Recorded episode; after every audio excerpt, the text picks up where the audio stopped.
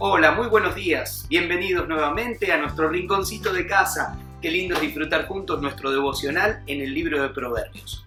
Hoy vamos a ver Proverbios capítulo 22. Vamos a leer la fracción que va desde el versículo 8 al versículo 16 en esta segunda serie. Dice así la palabra de Dios. El que siembra maldad cosecha desgracias. El Señor lo destruirá con su cetro de su ira, con el cetro de su ira.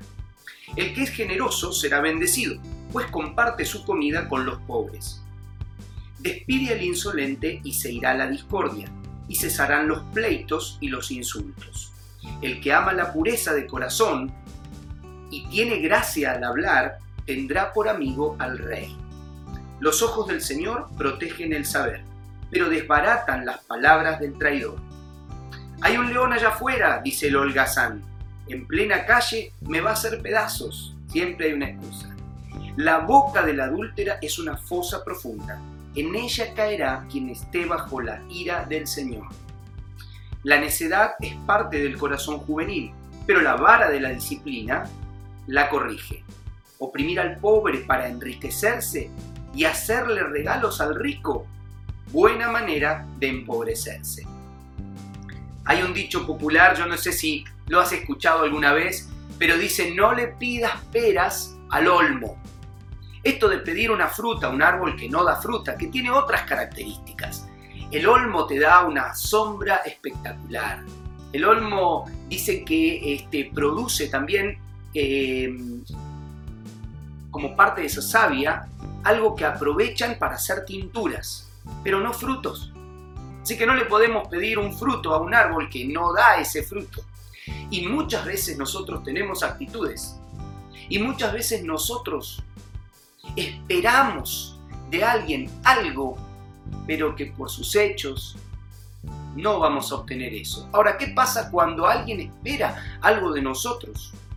Y lo que hacemos, lo que decimos, cómo actuamos o cómo pensamos, no va a producir lo que quizá otro espera de mí. ¿Qué es lo que espera Dios de vos? ¿Qué es lo que espera Dios de mí?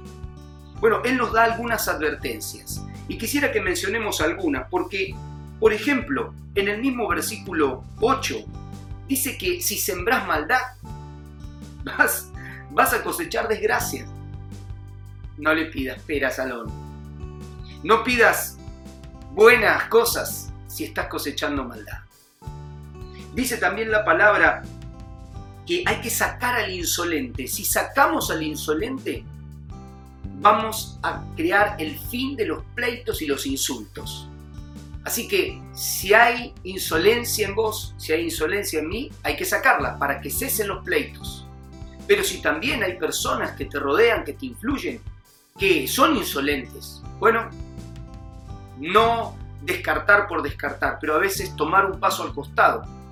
Vas a producir que se terminen los pleitos y se terminen los insultos. La palabra de Dios también nos dice lo siguiente. Miren, el versículo, el versículo 11. El que ama la pureza de corazón y tiene gracia al hablar, tendrá por amigo al rey. ¿Saben lo que es esto? Uno puede tener buena influencia cuando hay pureza de corazón, cuando hay buenas intenciones, cuando lo que uno dice y hace es puro y uno tiene gracia al hablar. Justamente lo contrario a muchas veces lo que es la violencia, lo que es el engaño, lo que es la maldad. Podemos tener buena influencia ante personas de buena influencia. Dice la palabra en el versículo 15, miren, la necedad es parte del corazón juvenil, pero la vara de la disciplina la corrige. Cuando no hay corrección, hay permanente necedad. Pero cuando hay corrección a, a tiempo, hay buena perspectiva, para la juventud, hay buena perspectiva para nuestra vida. Por último, dice oprimir al pobre para enriquecerse y hacerle regalos al rico. Si queremos bendición para nuestra vida, cuidado, no oprimir, no permitir que se oprima, porque vamos a obtener aquello que dice acá la palabra aquel que oprime al pobre para enriquecerse, buena manera de empobrecerse.